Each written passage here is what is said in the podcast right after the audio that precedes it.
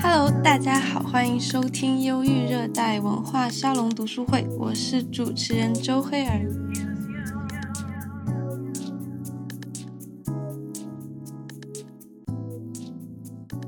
啊，跟佳佳不同啊，我主要负责我们新开的这个读书会的领域。那我们的第一期读书会呢，其实想给大家介绍一个我个人非常喜欢的作家。他叫陈春成，是一个非常年轻的作家啊，九零年福建生人。那为什么想讲他呢？就是因为其实，在我们聊到准备要开启这场读书会的时候，那陈春成他是第一个进到我的脑子里面，呃，觉得特别想要啊开始去聊的一个作家。然后我觉得从一个这种新兴的、大家可能不那么了解的作者开始谈起呢，其实是一件非常。令人兴奋的事情啊，会让我觉得这是一个啊很有新鲜感、很有养分的东西。然后我希望也可以给读者们带来一种更加靠近我们时代的一些思考，或者是更加靠近我们时代的一些呃一些想法、一些感受也好。同时，也是因为呃他的文章是在我最近可能几个月内里面读到过的，就是真的给我留下了非常印象深刻的这样的一个一个作者，以至于在我们讲到说呃要开这个栏目的时候。第一个马上就是有这种强大的愿望，想去想去探讨它。在我读他的作品的时候呢，他的作品会给我这种，嗯，尤其是在我在我读完了之后，他会一直会让我有一点点这种惊叹的感觉，就会让我有这种，哦天呐，就是刚刚发生了一件什么什么什么样瑰丽的、富有想象力的、如此富有想象力的一个世界，他创造出了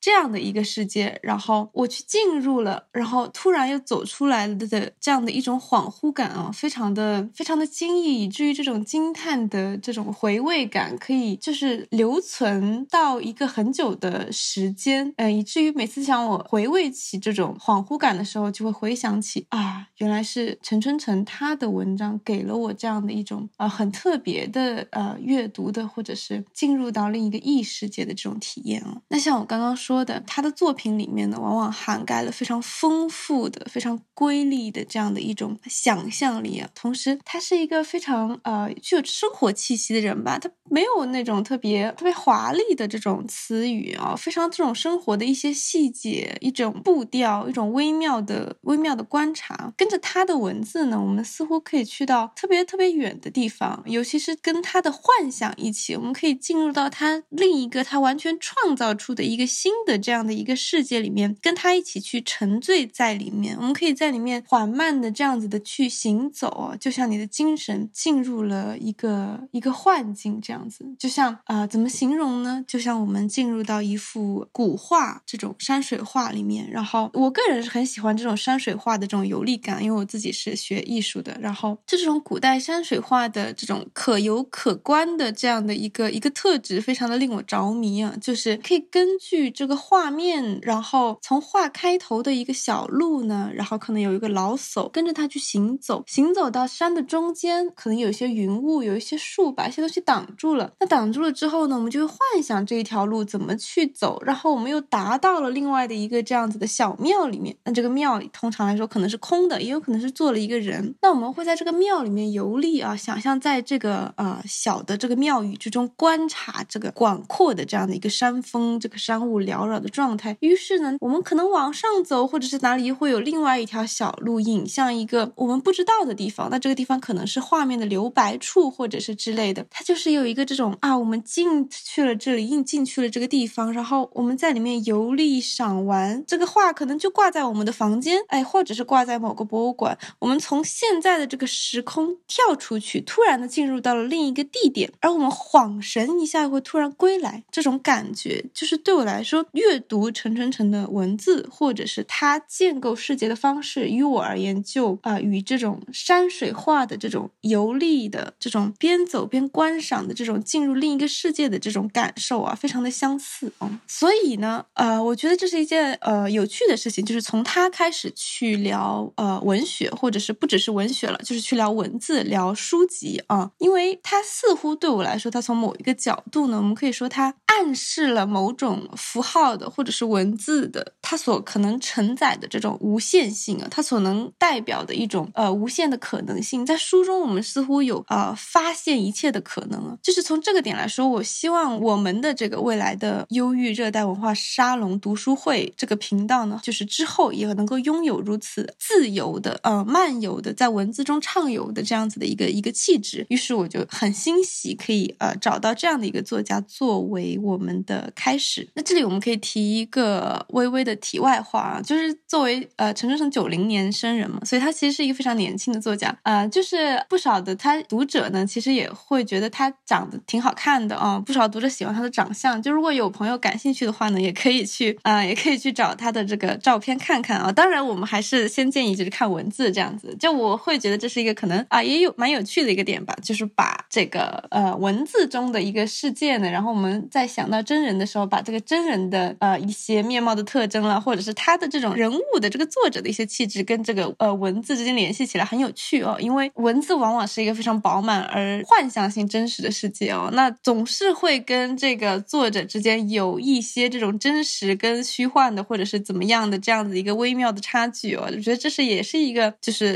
令我来说比较恍神的这样子的一个一个时刻，就是我们看到一个非常具体而现实的人物，然后再。去呃回想起他的这个呃文字，他的这个叙述，然后我们可能会进入到一个更现实的领域，那就是这个作者他可能他的人生经历是怎么样，他如何去反思这个故事啊，然后他对于这个故事的理性的建构是怎么样的？从他这个人身上，这跟我们单纯阅读文字的这样子的沉浸式的体验似乎是有一点点背道而驰的，它就会也是一个微妙的交叉哦。作为一个题外话去讲一下，因为这个这种类似的这种恍惚感呢，就像我们前面我。一直提到的这样的一种恍神的这个感觉，其实它跟陈春成的文风就是呃非常的相似，或者是有一种接近的感受。在我看他的一些呃采访啊访谈的时候，然后他有跟一位呃编剧叫史航，他们有一个这样子的对谈啊。然后编剧史航呢，他其实就用了一个他觉得可能有点老土的词，叫做“桃花源”啊，来形容他的，来形容陈春成的这样的一个文字世界啊。那他说“桃花源”是什么呢？就是桃花源，它是一个呃，怎么说理想的，或者是说幻想型的，或者是说里面非常有这种具体的细节啊，怎么样的？然后跟现实现代的社会不一样的这样的一个新的一个呃，甚至是纯净的、纯洁的，或者是更高级的，怎么说的这样的一个一个世界哦，一个世外桃源啊，突然闯入的一个世外桃源。它不仅仅是这样啊，当然这是它一个特点，但它不仅仅是这样，它另一个。我们说的另一个重要的，或者是说特别的点，在于说，当我们从这个桃花源走出来的时候，我们似乎再也找不到入口，重新进入这个地方。就像这个桃花源它本身的那一篇《桃花源记》的那个描述一样，当我们从那个洞口出来之后，再也找不回去了。那这种再也找不回去，就会有一个质疑：那这个地方是真实的呢，还是虚幻的呢？或者是说这是一个记忆呢，还是说它是一个虚假的呢？就是它拥有这种介于现实和虚幻之间的这种一种存在，它的这个存在是一个非常微妙的一个东西啊。我觉得这个这个从这个角度，史航对于桃花源的这个形容非常的非常的恰当，因为呃。陈春成的幻境就是这样，它细致入微，可游可观，但似乎风一吹就能散。那在恍惚之际，我们真的好像似乎不知道发生了什么，但似乎又有极其重要的什么样的故事被讲完了。这是我当时阅读的感受，就会有种闷闷的那种回到恍然回到现实的感觉，甚至有些难以置信哦。尤其是这一篇，因为这篇夜晚的潜水艇，就我们主要讲的这篇短片，是我读到的它的第一篇这个短片，所以对我来说非常的呃印象深刻啊。在我阅读完这个被文字所萦绕的世界之后，就会有这种非常强烈的这种不可置信感。我想这是他极其擅长的事情。幻境的起点可能就是一个令人走神的这样的一个能力，嗯。那其实呢，我们聊到这个故事本身啊，我跟大家稍微讲一下，就是这个故事它的结构大概讲述了一个什么样的内容。夜晚的潜水艇，它这个其实是一个文字表达和结构上非常巧妙的一个故事。故事的最开始呢，他提到是从博尔赫斯掷下的一枚硬币开始。那这枚硬币被博尔赫斯掷入了海里。有一位极其着迷博尔赫斯的呃富商，召集了一个潜水队。说我们一定要找到大海中博尔赫斯掷下的这枚硬币啊！于是就有一整个船队、一整个潜水队去在所有的海洋里面去搜寻这一枚硬币啊！但是呢，这艘潜水艇在某一个时间就消失了，我们说失踪了，不知道它去哪里了，似乎也没有这个硬币的消息了，它就是变成了一个有头没有尾的这样子的一一件一件事情了。那这个时候呢，呃，书中就会有一个另外的一个事情开始讲述，是一个画家啊，他叫陈透。透纳关于陈透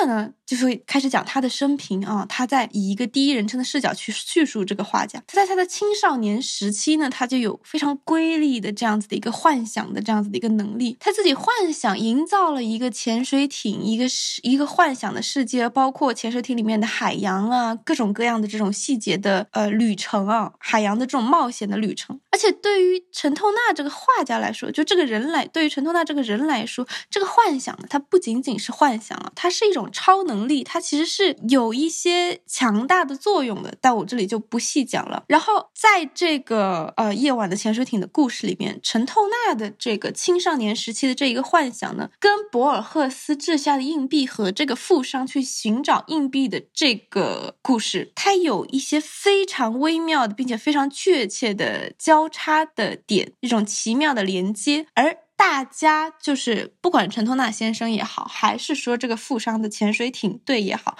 大家都不知道对方的存在，但是却他们对对方产生了呃很大的一个影响。建议想看的朋友呢，可以去阅读去看一看这部短片啊。就是我讲的这一部分其实是呃比较概括的，而且完全就是我们可以说最多就剧透了个百分之二十的内容吧。大家可以去看一看这个短片的内容，因为它里面有很多这种结构构上的细节，包括是叙述上的一些，哎呀，非常有趣的地方。我觉得非常真的非常的引人入胜啊！我也很好奇大家啊看完会有一个什么样的感受。我相信每个人呃对于这种故事的感觉都是很不一样的啊。不过在这里我可以给大家就是稍微读一小段，就是书中的这个呃描述，作为一个一个引子，感受一下他的这个文章的一点点语言风格吧。嗯，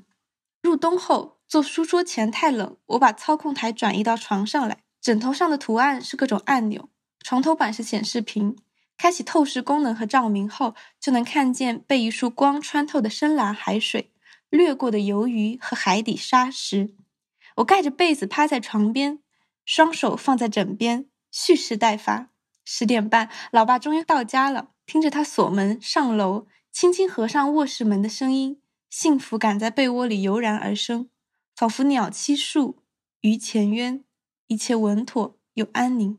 夜晚这才真正的降临，门都关好了，家闭合起来，像个坚实的果壳。窗外静极了，偶尔听见远处一阵急促的狗吠声，像幽暗海面上闪动的微光。我真想待在这样的夜里，永远不出来。按下启动键，我进入潜艇里。妙蛙种子问。种子，种子。括号，今晚这么晚，我说久等了，出发吧。那晚我们在北冰洋的冰层下前行，我忘了设计取暖设置，结果第二天醒来感冒了。那从这一段呢，我们其实也可以看出陈春成一个啊很特别的文风啊，就是他在一些细节的地方，其实是一个非常可爱的人。他对于这种幻想的或者是说童年的这种描述啊，非常的令人喜爱啊，非常的真诚。包括这个妙蛙种子，还有我觉得这个很有趣，就是他设计忘记设计取暖装置，第二天感冒了这件事情，就是他有些细节，他的呃文章中经常有些细节让我觉得呃非常的可爱啊。那我们来。提到就是陈春成对他自己的这样的一个讲述哦，就是他就是我说他的作品有这种令人走神的能力嘛，嗯，然后他说他自己其实在他青少年的时期，就是说他在读书的时候，他平均可能三十分钟就会走一次神，走神这是一个呃，我相信大家多少都会有这样的一个经历哦，但是其实这是一个我们说通常来讲，或者说这个社会上就是大家。不会把它认为是一件好事，对吧？我们要工作，我们要学习，我们要做很多很多，就是我们需要专注的事情。啊，人怎么能走神呢？所以这也是一个我很很喜欢的一个点，就是他把走神的这些一个特质，把它扩展到了一个非常具有存在性的一个一个位置，这种文字的位置和让它拥有了它的一个价值和魅力啊。我们讲回来，他说他呢会把。咖啡想象成湖泊，把大理石上的斑纹想象成河流，路口的这种三角水泥柱呢，他可能会想象成一艘船和船头的甲板。那上学的时候呢，学校我们有这种呃一间一间的教室啊，教室旁边有这种长廊，对他而言呢，这个教室和长廊是一辆列车，那地球一直在转。的过程中，这辆列车就一直在往前走。那到站了之后，人们就会从厢房涌到了列车的走廊里。那这个大概就是啊，我们说放学或者是下课的时候。哎呀，就是他这个想象真的是非常的啊，非常的真实啊。尤其是对我来说，这个地球一直在转，列车便一直在向前走，这个这样的一个动感，会让我觉得它是一个非常，就是它的世界非常的广阔，它不是限制在这一个呃，在这一个平方米内的这样的一个想象，它是一个有一个非常有动感。有广阔世界的这样一个想象，嗯，那在夜晚的潜水艇这篇文章中，这个潜水艇其实就是他一个真实的想象，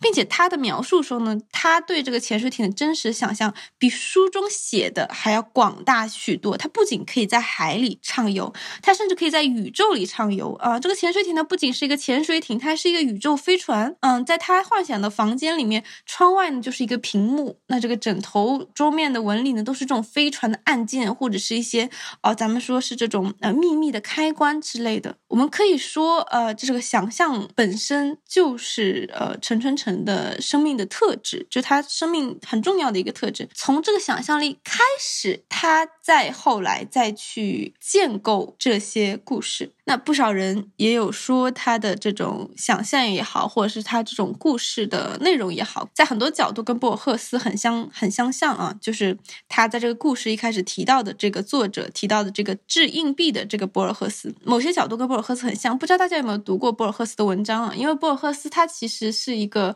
呃非常有名的这样的一个拉美的呃作家，他的作品啊非常的有意思，引人入胜，而且经常他的东西会有一种就他也是博尔赫斯。也是一个我个人人非常非常喜爱的作家啊，他。会经常有这种类似于古代遗迹的这样子的幻想在里面。它的东西不仅有这种，它的东西会涵盖这种历史性，或者是说文献性，或者是这种过于丰富的、我们难以去归类的、难以去解释的这种背后的东西在里面哦。他可能也没有说的很清楚，但是哎呀，你读他的，你读博尔赫斯的文章，总会有被完全绕进去他的这种文献也好，绕进去他的这种呃陈述也好的这种故事。是的感觉啊。嗯，那对我而言呢，陈春成他确实跟博尔赫斯有很多的相似之处，他们都是非常呃引人入胜的故事啊，并且陈春成在他夜晚潜水艇的开头就提到了博尔赫斯他投下的硬币啊，对我而言这是一个非常真诚的呃行为，就是提到一个对他有所影响的作家，因为这算是一种啊毫无保留的承认啊博尔赫斯对他的影响，这是一个我非常呃我个人来说非常欣赏的举动。但是呢，总的来说，我觉得。陈春成他之所以是陈春成，就像我前面说的，更重要的是在于他与生俱来的，或者是说他一直拥有的这样一种从现实中抽离而又回到现实的能力，并且把这些体验转换为文字或者是故事的愿望。另一点，我觉得他跟博尔赫斯很大的区别是在于他的这种天真性，他的一种少年气啊，他的文字中完全没有像博尔赫斯这种呃文献性的吧，或者是学究性的这种感觉哦，他更多的是一种童年的。的真挚的未成熟的一种特质，甚至他形容说啊，就是写作呢，并不一定是一个他非常乐意去做的事情，因为他是这样形容写作的：当他去把他的想象，把他脑子里那个极致的、细致的这样的一个世界毫无保留的写下来之后，他就。不太能自己在里面一个人去游玩，那就不再是他的一个呃一个秘密的基地了。所以他有的时候也会觉得非常可惜。他原本可以在一个自己建造的这样的一个秘密花园，自己的这样的一个想象世界里面待上好久好久。这其实是一个非常奇妙的人生体验吧？我能想象，对于他来讲啊，这应该是一个非常奇妙的人生体验，在这种故事里面去一直待着，待上可能好几个月啊，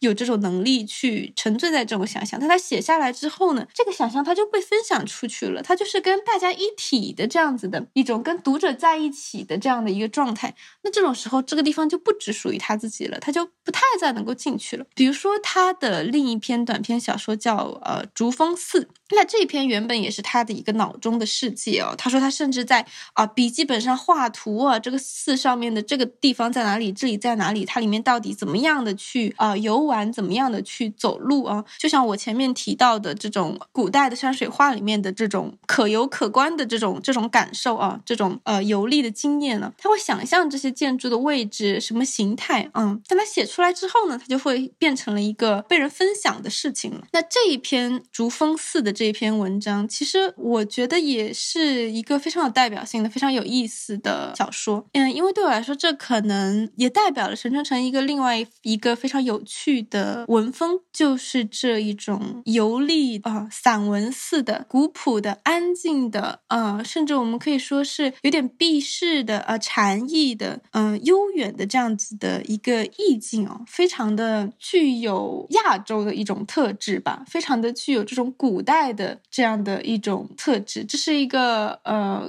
很很特别的一个与幻想连接的角度，也是一个我非常非常沉迷的一个非常喜爱的一个角度啊。那我们可以稍微可以稍微给你们就是读一下这个《珠峰寺》里面的一点点的呃描写，让我们感受一下它的文风。它是这样写的：在法堂和藏经楼之间，又是一片荒庭，石砖缝里。野草像水一样溅出来，四下流淌。庭中松、